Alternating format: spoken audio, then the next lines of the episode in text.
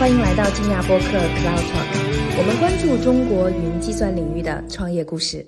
啊，很高兴今天有机会请到 UMU 的创始人兼 CEO 李东硕李总来到我们 Cloud by China 的这样的一个专访。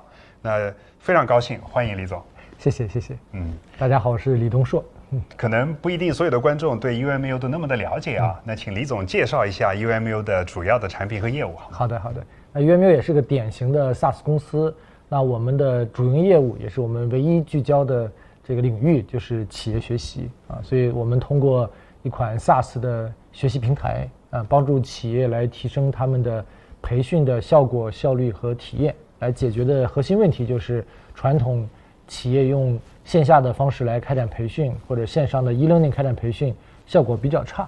那我们通过学习技术加学习科学，让这个培训的效果变好，就做了这么一件事情。嗯。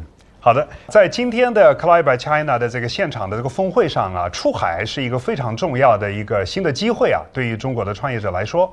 那我们也知道，出海现在变成了一个热词，有越来越多的企业愿意啊把出海作为自己一个业务增长的一个新的增长点。但是我们知道，UMU 其实很早之前就开始出海。那据我了解到的信息啊，这个李总可以纠正啊。那我看到的信息是说，有将近三分之二的收入现在都来自于海外了，而且世界五百强里面有百分之二十都已经是我们的用户。那我觉得这个成绩是非常的亮眼啊。那我想请教一下李总，为什么可以在那么早的时候就要去做我们今天讲的出海的这样的一个事情？您是怎么考虑的？好的，其实我们就是一个典型的叫做 Day One Global 的一个就是企业，所以我们从第一天就目标去创办一家全球的企业。所以当 UMU 的呃正式员工不到十个人的时候，其实就是一个全球化的团队。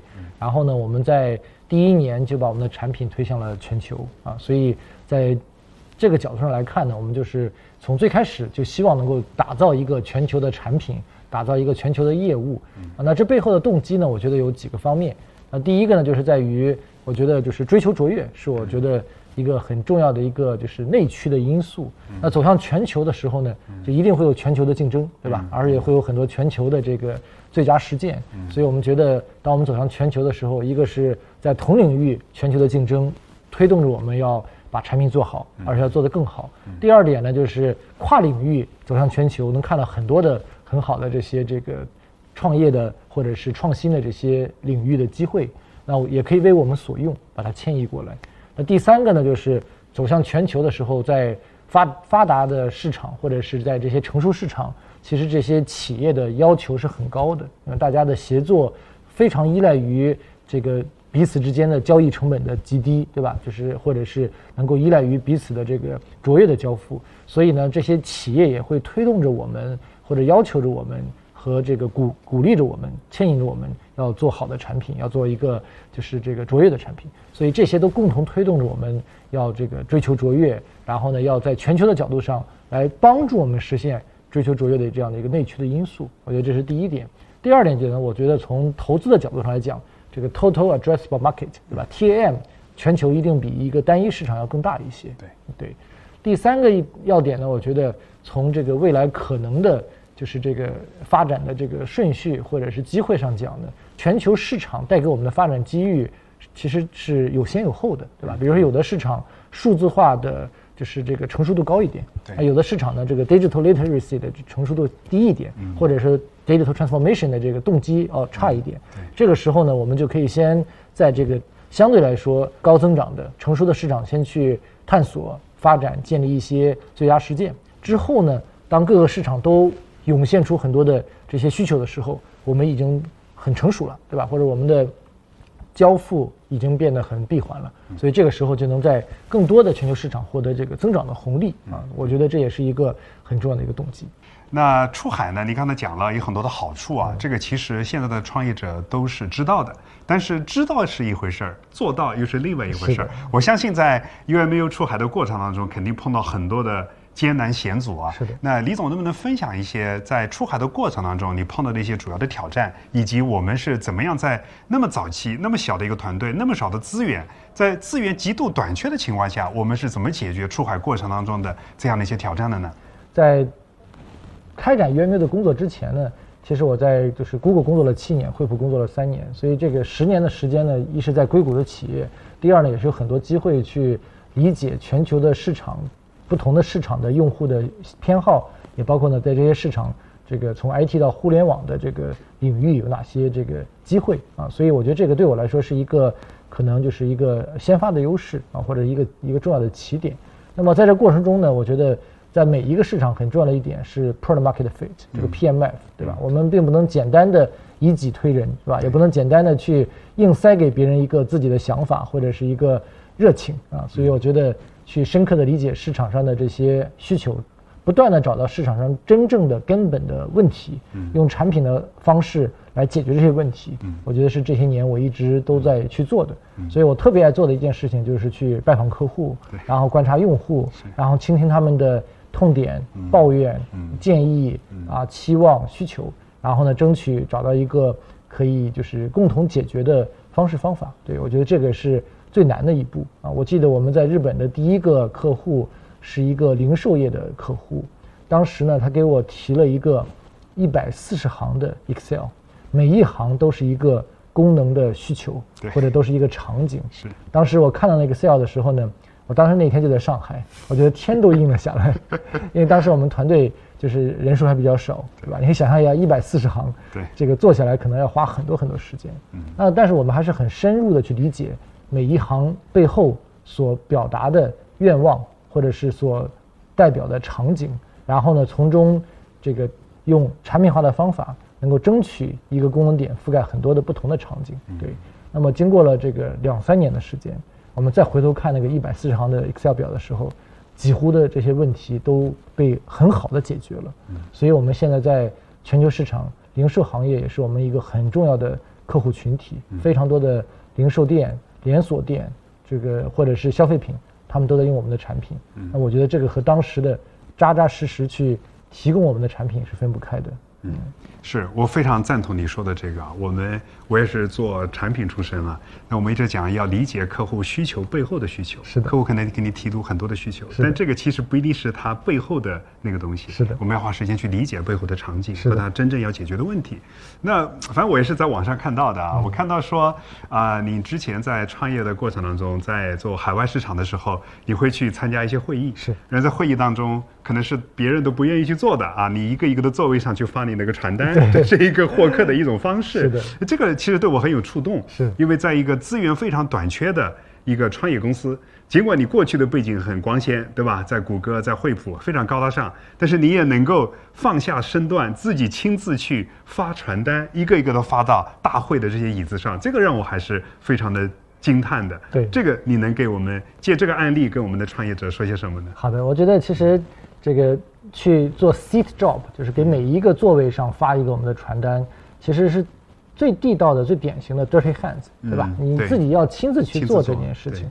对，我还记得就是最开始发了传单之后，胳膊酸了半个多月，一万人的会场，是是是，为什么不容易？对，为什么这个发传单这个工作就是这个我没有机会呢？因为发传单本身很消耗人力，如果是。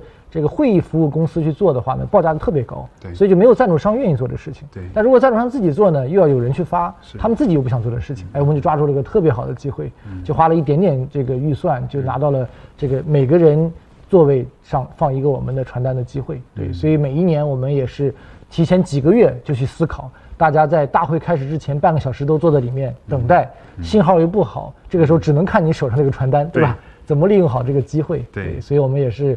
这个有这样的一个很难得的一个，就是这个获客的低成本获客的一个渠道，所以我觉得对于创业者来说呢，一个是我们就是要不自我设限，我从来没有觉得说过去就是工作的经历有什么了不起的，对我觉得如果我们能够借助这样的一些机会，让别人看到我们、了解我们，进而去这个使用我们的产品，那是个我们很骄傲、很光荣的事情，也是个很很难得的机会，所以尽管去抓住它。第二个呢，就是。我们在创业的不同阶段，其实可以交换的资源是不一样的。嗯，我觉得在创业最开始的时候，热情应该是最高的，对吧？对，热情最高，passion 最重要。对，passion 非常的足，而且其实那个时候时间精力也是非常充足的，所以那个时候亲自去发一传单很正常，嗯，对不对？那时候能做的事情就这么多，对对。所以我觉得就是在不同的时间、不同的阶段，去交换一下我们当下拥有的一些资源，对吧？所以把这些热情转化成获客的机会，转化成我们给别人的一个。就是这个很好的一个见面的礼物，我觉得其实是蛮珍贵的。对对对，这件小事其实从我作为一个投资人的角度来看，我看到的是所谓的创业精神，嗯，对吧？就是愿意去做别人不愿意做的事情，是的，而且用很创新的方式给自己，无论是获客还是做其他的企业想做的这个事情，能够找到一个新的渠道，是的，一个新的方式，是的啊，这个是我觉得还是我的一个启发呀。对，那我回过来再讲的话，我们都知道现在的整个经济的环境其实是还。碰到很多的挑战的，嗯啊，我整体的经济碰到挑战，而且创投市场也不活跃，对啊，相比于前两年来讲，也是非常的不活跃了。那对于很多企业来讲，那就面临一个非常直接的问题，就是我要活下去，对，活下去就要所谓的降本增效，是的。那我们那提高人效就变成了一个。最重要的一件事情是，那我们知道呢，UMU 其实在这块做得非常的好啊。据说啊，我们的人效可以做到一百万人民币，是的啊，这是非常惊人的数字。是的。那我就想请教一下李总，咱们是怎么这个把这个在那么早期啊，可能在早几年大家还不是那么在意人效的这个大环境下，为什么我们把人效当成如此重要的一个指标，而且持续到今天，在你的业务高速增长的过程当中，我们的人效还一直保持这么高，这个咱们是怎么做到的呢？对，我觉得这个背后呢，第一点还是在于，就是核心的业务逻辑，从人到产品到利润啊，就是三个顺序不能这个错了，对吧？呃，很多时候其实创业公司，特别是融到资之后，就是都经历过一个组织急速扩张的过程，对吧？是的。就是无论是外在的驱动，也无论是内在的驱动，都经历过这个过程。是。但这个时候，实际上你会发现，就是你的人才密度是有可能被稀释的，对吧？因为你很确实很难短期内。招到一样的水准的，或甚至是更高水准的这个团队的这个伙伴啊，所以我觉得，其实我们从招聘的这个开始，是不是能够去招到达到这个人效，甚至超越这个人效的人才，就是我们这个成功的起点。如果我们的业务今天好到大街上随便拉一个人就能做到这个这个人效，还能做得更高的人效的话，可能也不需要我们创业者，对吧？人人都可以成功了。对，毕竟现在这个商业世界。还是拥有非常多的这个挑战的啊，所以还是需要认真的、精打细算的、精心挑选，就是这个把这个招募或者是招聘人才作为 CEO 或创始人的第一件这个头等大事，对。吧？第二个呢，就是 product market fit，产品带来了它真正的市场价值。很多时候，其实有一些创业团队或者创业团队，包括我们自己在不同的创业阶段的时候，PMF 是不是真正跑通了？我觉得是一个很重要的关键命题，就是当 PMF 没有真的跑通的时候，也获得了一些客户，也获得了一些收入增长。但是，但凡是 SaaS 业务，毕竟要续费的，对吧？续费是真正的反馈这个我们 PMF 跑没跑通的一个重要的一个一个指标。对，所以我觉得 PMF 的跑通和持续的 PMF 的这个扩大，我觉得是获得市场对价的、提升人效的。一个内生的因素，很多时候我们看销售好不好，总是在去盯销售团队本身，但他们带去的产品、带去的解决方案是他们能够所做的最重要的事情。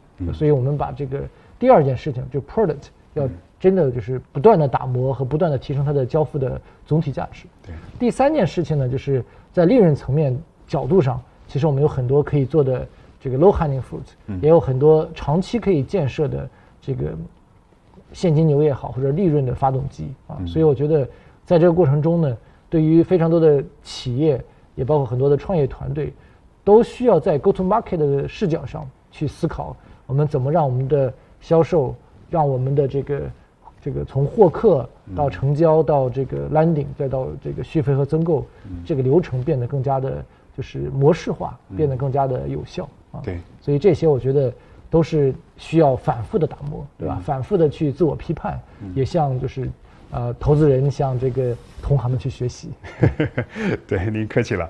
那我们也看到非常多的这个创业公司啊。那我发现一个现象呢，就是啊，创有些创业公司呢，它比较波动。是啊，就是可能在某一段时间之内，可能创始人受到一些影响啊，他就觉得我就是要做好这个效率。对，他就就非常。紧的去盯这些指标，是那这段时间他做的还可以，是那时间一长，随着这个业务的发展或者他就就没有那么的盯得那么紧了那这指标慢慢就下来了。是的就是咱们是怎么持续不断的、长期性的把这种所谓的数据驱动自己业务的增长，作为公司的一个核心的这样的一个日常的这个工作，我觉得这个里面肯定是非常不容易做到的。咱们有没有一些什么经验可以跟我们的创业者分享？好的，我觉得如果就讲一点的话呢，就是我在 Google 的时候，其实学到了一个很重要的一课，就是其实，在 Google 内部的管理体系中，finance 是个特别特别重要的事情。嗯，对，所以 Google 当时 CFO 在全球大概就是直接管了几百个 FA，这些 FA 呢就是这个这个 finance analyst 对吧？就是财务对，分析师。不是我们对投行界讲的这个投行的那 FA 啊，对，不是投行的那个 内部的财务分析师，是财务分析师，他们都是这个拥有非常这个好的这个背景和也非常的聪明，也非常的努力勤奋，然后呢，去帮助 Google 的每一个业务单元、业务部门去建模，对吧？先建业业务模模型，第二建财务模型，第三呢就是用财务的视角和财务的这个语言来去帮助业务的经理和业务人员去理解他们所从事的工作，以及用业务用预算，对吧？以及用这个收入的预期来去帮助他们设定合理的但有挑战的目标，同时，这个无论是这个 top line、bottom line，对吧？让大家都能去共同对这个有这个负责的这样的一个就是机制。啊，所以这个我对我来说触动特别大，因为我在 Google 的时候，这个有一段时间带这个整个亚太的销售团队，那么当时就是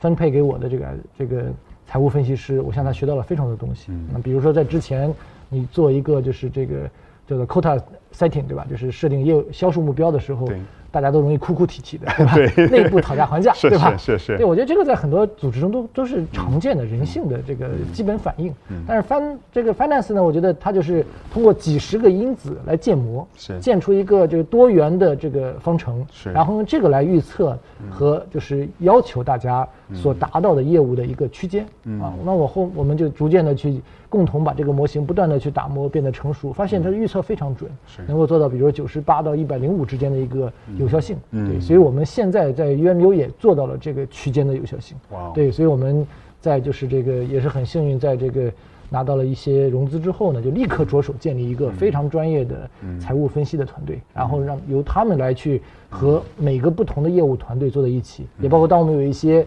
新的业务，就是在主营业务的这个里面长出一些新的业务的时候，他们都不一定要第二曲线，对吧？比如新的功能点或新的一些业务的模块儿，这时候爱飞从第一天介入，大家共同对这个业务从财务视角上来进行这个分析、建模、这个增长的这个这个预测，以及呢就是实际的你的这个 cost 和你的这个收入的预测。所以这些我觉得才能让我们人效这个词，不是最后只是算一下 revenue per head count 或者是 cost per revenue dollar 这两个简单的指标，而是从他们这个背后的一系列的因子来进行这个第一天就进行这个推导，进行这个设定。我觉得这样才是一个真正的 data mindset，对吧？对对，非常好，这个真的是用科学的方法在做管理，我觉得这个特别好，非常值得我们的创业者学习啊。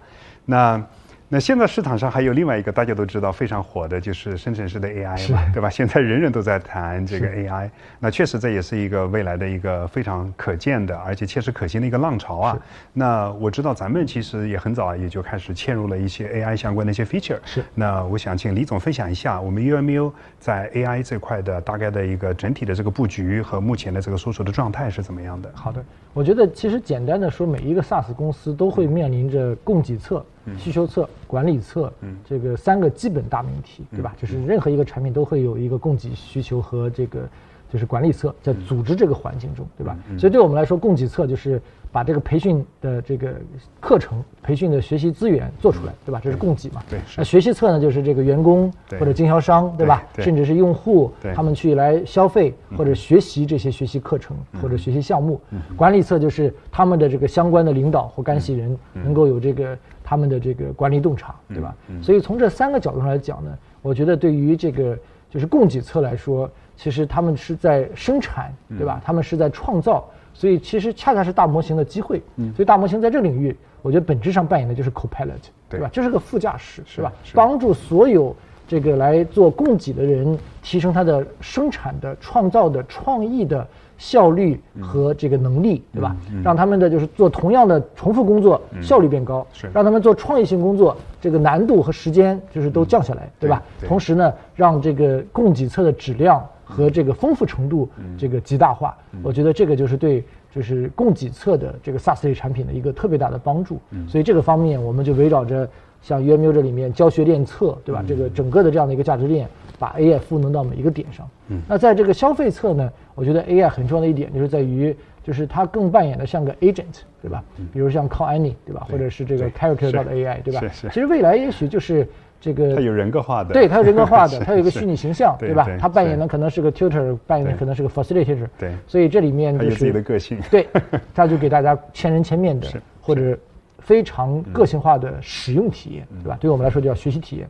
在管理侧呢，其实就是把这个数据洞察，对吧？真正的给提取出来啊。所以这里面我觉得就是顺序上来讲，就是应该是从一二三，对吧？就是先做供给侧的 copilot，再做需求侧的这样的一个就是 avatar 或者是 agent，对吧？第三步就是当这个促进了这个生产和消费之后，对吧？你的数据更多了，这个时候第三步做管理洞察，对，这是我看到的一个机会和路径。非常好啊，非常感谢李总的分享。那嗯，我们都知道现在对于起伏的这些公司来讲，大家都觉得 SaaS 是非常好的一个商业模式、啊，因为它订阅制收入也比较稳定，是对吧？啊，然后可预测，是而且这个毛利率啊各个方面指标都很好啊。但实际上呢，大多数的实这个创业者在实操的过程中，发现这种订阅制的模式还是碰到很多挑战的。是的啊，比如说客户的接受度不高啦，或者说客户尽管第一年买了，但是后面不续费啊，啊，有各种各样的一些挑战和问题啊。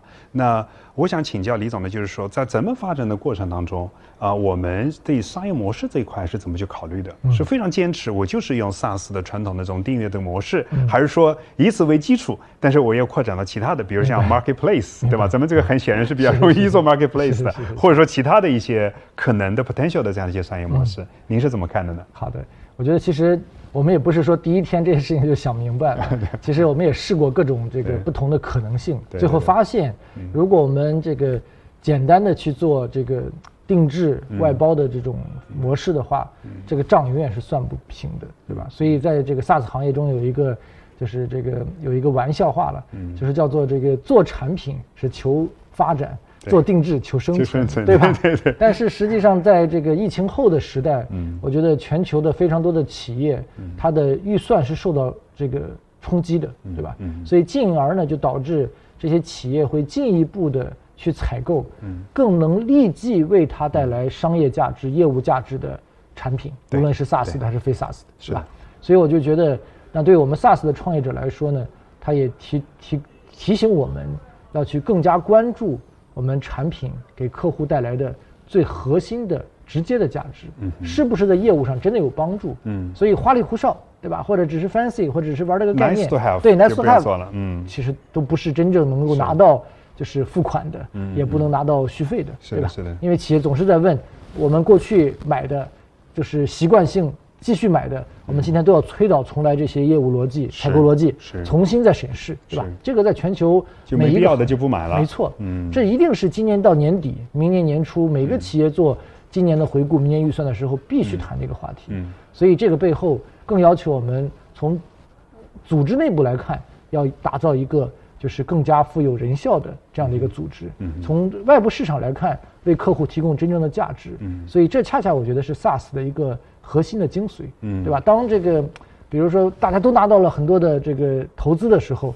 客户有什么需求都把它接过来，嗯因为这样的话看起来 revenue 就上去了，对吧？增速也不差，客户也满意，嗯没有人关心这个利润表，对吧？对对当这个市场从 PS 模式走向 PE 模式，对吧？开始看 PE 了，对吧？对对。那这个时候大家就要重新思考一下，真正的业务的这个价值和可持续性在哪里。所以我觉得这些其实也是从二级市场传导到一级市场，传导到创业的团队，大家对这个 SaaS 的这个行业的一个深刻的一个领悟，对吧？对，大家都要去做，为企业提供真正的直接的价值，然后这些价值要反映在你的利润表上，而不是只是简单的做大了业务规模或简单的做大了合同额，但实际上这个这个利润的增速或者是这个业务的真实的价值的增长是非常受限的。对，刚才您有提到说咱们的定位是做企业的学习平台是的。嘛？但我理解学习这件事情，它不仅仅是提供一个平台就能解决的，内容也是一个非常重要的是的客户的这个需求。是的那我们提供客户的仅仅是一个平台，还是说连内容，甚至于连 marketplace 都一起提供呢？对，这特别好的问题。其实，在创业的第一天呢，在 PPT 上是很容易画出几个阶段的，对吧？我们先把一个工具做好，对对是工具呢就可以获客，是之后呢逐渐长成个平台，对对对那以 SaaS 来作为我们收入的主要手段，对那再往前一步呢，就是 marketplace，对吧？让它繁荣起来。但实际上每一步的跨越其实是非常难的，嗯对吧？所以我们其实我觉得还是在一个就是稳扎稳打，然后呢，向这个新的阶段不断去。这个挑战或者是跳跃鲤鱼跃龙门的嗯阶段，对。但我但是觉得，我想分享一个好消息，就是清华大学经管学院他们把我们选择了，就是选择 UMU 作为这个他们唯一的战略的合作的这个平台，啊对。所以他们通过我们来交付他们所有在线的颁发清华大学经管学院证书的这个课程，对。所以我觉得这个就首先保证了。内容的质量，对吧？对课程的品牌，是是对是。那与此同时，其实这些年，UMU 也为上百万的培训师、嗯。全球的培训机构提供了关键的数字化转型的这个基础，所以他们也在 UMU 这里嗯。去直接的或者是间接的来向客户提供了这个嗯。学习的资源。那很多也把他们的培训课程数字化之后放在我们的 这个 marketplace 上进行售卖，对吧？所以我觉得这并不是一个一蹴而就的过程，对。我觉得是一个就是逐渐发展的过程，是的，对吧？就像不能一上来就想做一个平台，是的，或者 做一个对做一个 marketplace，对对对对所以这个就告诉我们要呃耐心的、认真的去倾倾听不同干系人，对嗯吧？对这个平台的这个诉求，然后呢，在这个过程中也为每个干系人赋能，对嗯吧？让他们最终在这里可以交易，对吧？可以去交付，嗯可以在这里面获得一个增量的价值。我觉得这也是平台最后真正能收到钱的一个机会。对，对。那其实，在业界跟朋友交流的时候啊，因为每个人的理解是不一样的。最近呢，听到一些声音说，这个企业服务，企业服务核心是服务啊。那这就引出了一个思考，就是说，哎，我究竟是提供一个产品为主啊，可能有一部分的服务，像 customer success 是帮助客户更好的去用我的产品的，还是说我真的就以服务为重点，软件就变成了是一个工具了？嗯好的啊，就让自己做业务的这个工具。你怎么看一个上这个起伏领域的这样的一个创业者去平衡做产品和提供服务这个之间的这个平衡？那特别好的一个问题，就是昨天夜里头呢，我正早正好在和我们的一个产品经理，在这个内部的聊天工具上去聊到一个，就我们当年的功能，为什么在就是这个。再去做信息录入的时候，用上传 Excel 的方式，而不是用这个在页面上做一个类似于比较丰富表格功能的这样的一个就是背后的考虑。我就讲的，我说当时我们的工程师数量特别有限，我们做这个功能就不能做那个功能，但我们又希望让客户更快的去这个体会到我们的平台的这个就是更多的价值，所以在能用 Excel 先填好了上传，直接把这个内容读进去的这种机会下，我们就选择选择了用 Excel，、而且呢，当时我们有 CSM 对吧，可以帮助客户填这个 Excel，对。所以这就属于我用服务替代了一些当时产能有限情况下的产品化的一个很具体的功能场景，对不对？但是终究我们要把这些就是需要额外的人工服务，把它变得自动化，甚至智能化，嗯。从而让大家可以自助的以及无忧的去使用好这个一个产品，对吧？就像 iPhone 它不需要这个。就是这个说明书，对吧？也包括现在所有的 smartphone 都不需要都不需要说明书了，对是？吧这就是是巨大进步。是时代过去不是这样的产品。都 make you think 对，嗯所以我觉得未来的 SaaS 产品也应该是这样的。当如果我们就是提供的产品需要一个非常重的 landing，、非常重的日常服务和交付，反求诸己，产品做的还不够好，产品还不够抽象，产品还不够这个今天能够易用，对吧？所以我觉得就是在创业过程中，产品和服务是一个互动关系，嗯但随着时间的发展，还是应该有个愿景，这个愿景就是用产品嗯提供一个更好的这个客户的使用的满意和未来。嗯，对，非常有道理。那这个我们都知道，这个 UMU 今年入选了我们 Cloud 一百 China 的这个榜单，那非常恭喜 UMU 以及恭喜李总啊。那呃，我们的听众主要是以创业者为主啊对。那最后，如果说我们给这些创业者一个建议的话，您会给什么样的建议呢？对，我觉得还是坚定的把产品做好，因为 SaaS 的核心，我觉得还是要去有一个好的产品。随着时间的推移，当我们把产品真的做好，让它无比的好，那它一定是和时间友好的。时间越长，它越会给客户带来价值，带来续费，带来增购，带来获客。所以我觉得这一点是我们过去的九年的时间的坚持，也是我们接下来的这个更长的时间的一个坚持。非常感谢李总的分享，谢谢。谢谢，谢谢。